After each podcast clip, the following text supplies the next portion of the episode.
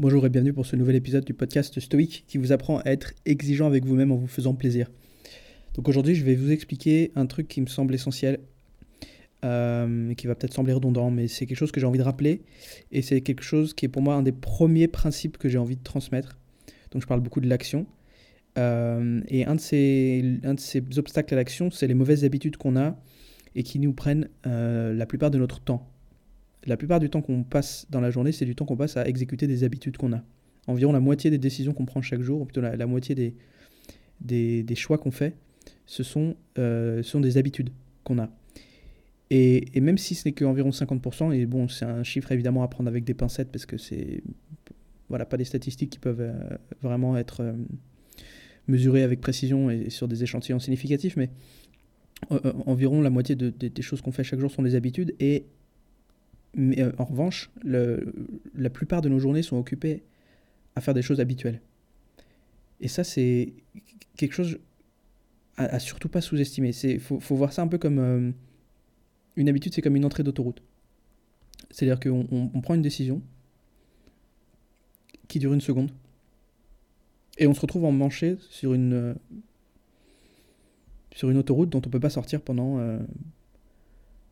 pendant plusieurs kilomètres on, se retrouve engagé dans une action qui nous prend beaucoup, beaucoup de temps et dans laquelle on est coincé parce que voilà, on fait les choses de manière inconsciente. Un exemple typique de ça, c'est le fait de binger une série télé, le fait de scroller euh, sur Instagram ou Facebook pendant des heures, etc. Le fait de prendre une décision qui consiste à manger un truc malsain et se retrouver ensuite euh, fatigué toute l'après-midi parce qu'on a mangé de la saloperie. Ce genre de choses. Ce sont des petites décisions qui prennent pas longtemps, mais qui ensuite ont un impact en termes de temps et d'énergie très important sur le reste de notre journée.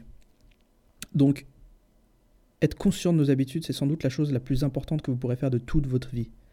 Cataloguer vos habitudes, c'est sans doute le projet le plus important de toute votre vie.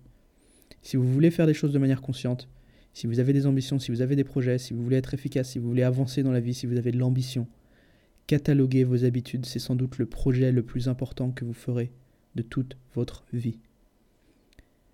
C'est-à-dire que avoir des habitudes, c'est donné. Avoir des habitudes, c'est établi. Tout le monde en a, vous en avez. Maintenant, la question, c'est est-ce que vous voulez les choisir? Est-ce que vous voulez avoir un impact sur toutes ces heures de votre vie que vous passez à faire des choses de manière automatique? Ou est-ce que vous voulez simplement subir des habitudes dont vous n'avez pas conscience? Pour la plupart, pour la plupart, vous n'en avez pas conscience. Tout est habitude. Et il y en a beaucoup qui sont ni bonnes ni mauvaises, qui sont parfaitement neutres, qui font partie simplement des choses qu'on fait, mais il y en a aussi beaucoup qui sont mauvaises, et, à mon sens, une habitude qui est inconsciente, elle a de fortes chances d'être mauvaise. C'est simplement parce qu'on ne l'a pas ajouté à notre euh, boîte à outils, entre guillemets. C'est pas quelque chose qu'on a composé soi-même. Donc si vous voulez savoir comment faire le catalogue de vos habitudes, euh, regardez, écoutez le podcast où j'explique la structure des habitudes, le podcast où j'explique les étapes pour se débarrasser d'une mauvaise habitude. Je donne des bonnes clés. J'en donnerai d'autres. Euh, mais ce qui est important, c'est de voilà, d'avoir un catalogue de vos habitudes et donc de prendre beaucoup de temps, euh, de prendre beaucoup de, porter beaucoup d'attention en tout cas à ce projet-là à partir d'aujourd'hui. Faites attention aux choses qui vous déclenchent des envies. Faites attention aux choses qui vous déclenchent des actions. Essayez d'observer euh, quelles sont les, voilà, les envies irrésistibles auxquelles vous avez tendance à succomber. Il y en a qui sont plus évidentes que d'autres. Mais une bonne façon de faire ça, c'est aussi de mesurer votre temps, d'essayer de commencer à regarder euh, combien de temps vous passez à faire quoi.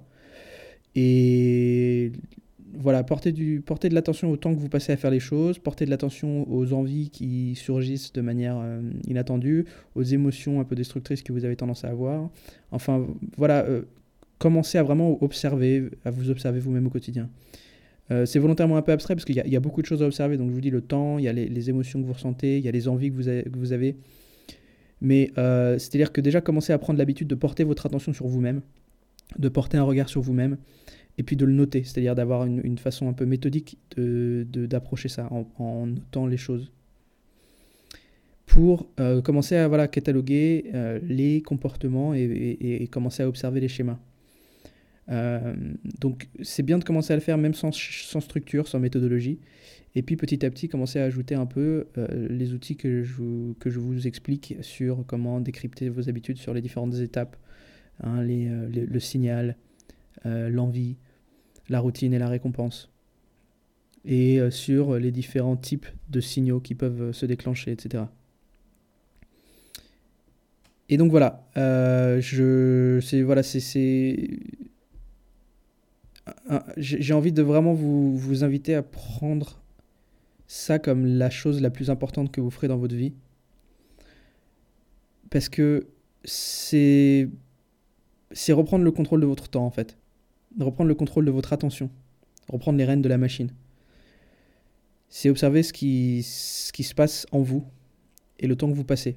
On fait ça dans les entreprises. Les, entreprises, euh, les, grandes, euh, grosses organisations passent beaucoup de temps à essayer de regarder comment les ressources sont utilisées, à essayer d'observer euh, s'il n'y a pas des ressources qui sont, utilisées, qui sont mal utilisées ou qui sont simplement gâchées ou s'il n'y a pas du temps perdu, etc. Ils essaient de vraiment savoir où passe le temps pour pouvoir allouer les ressources intelligemment, et le temps et l'argent.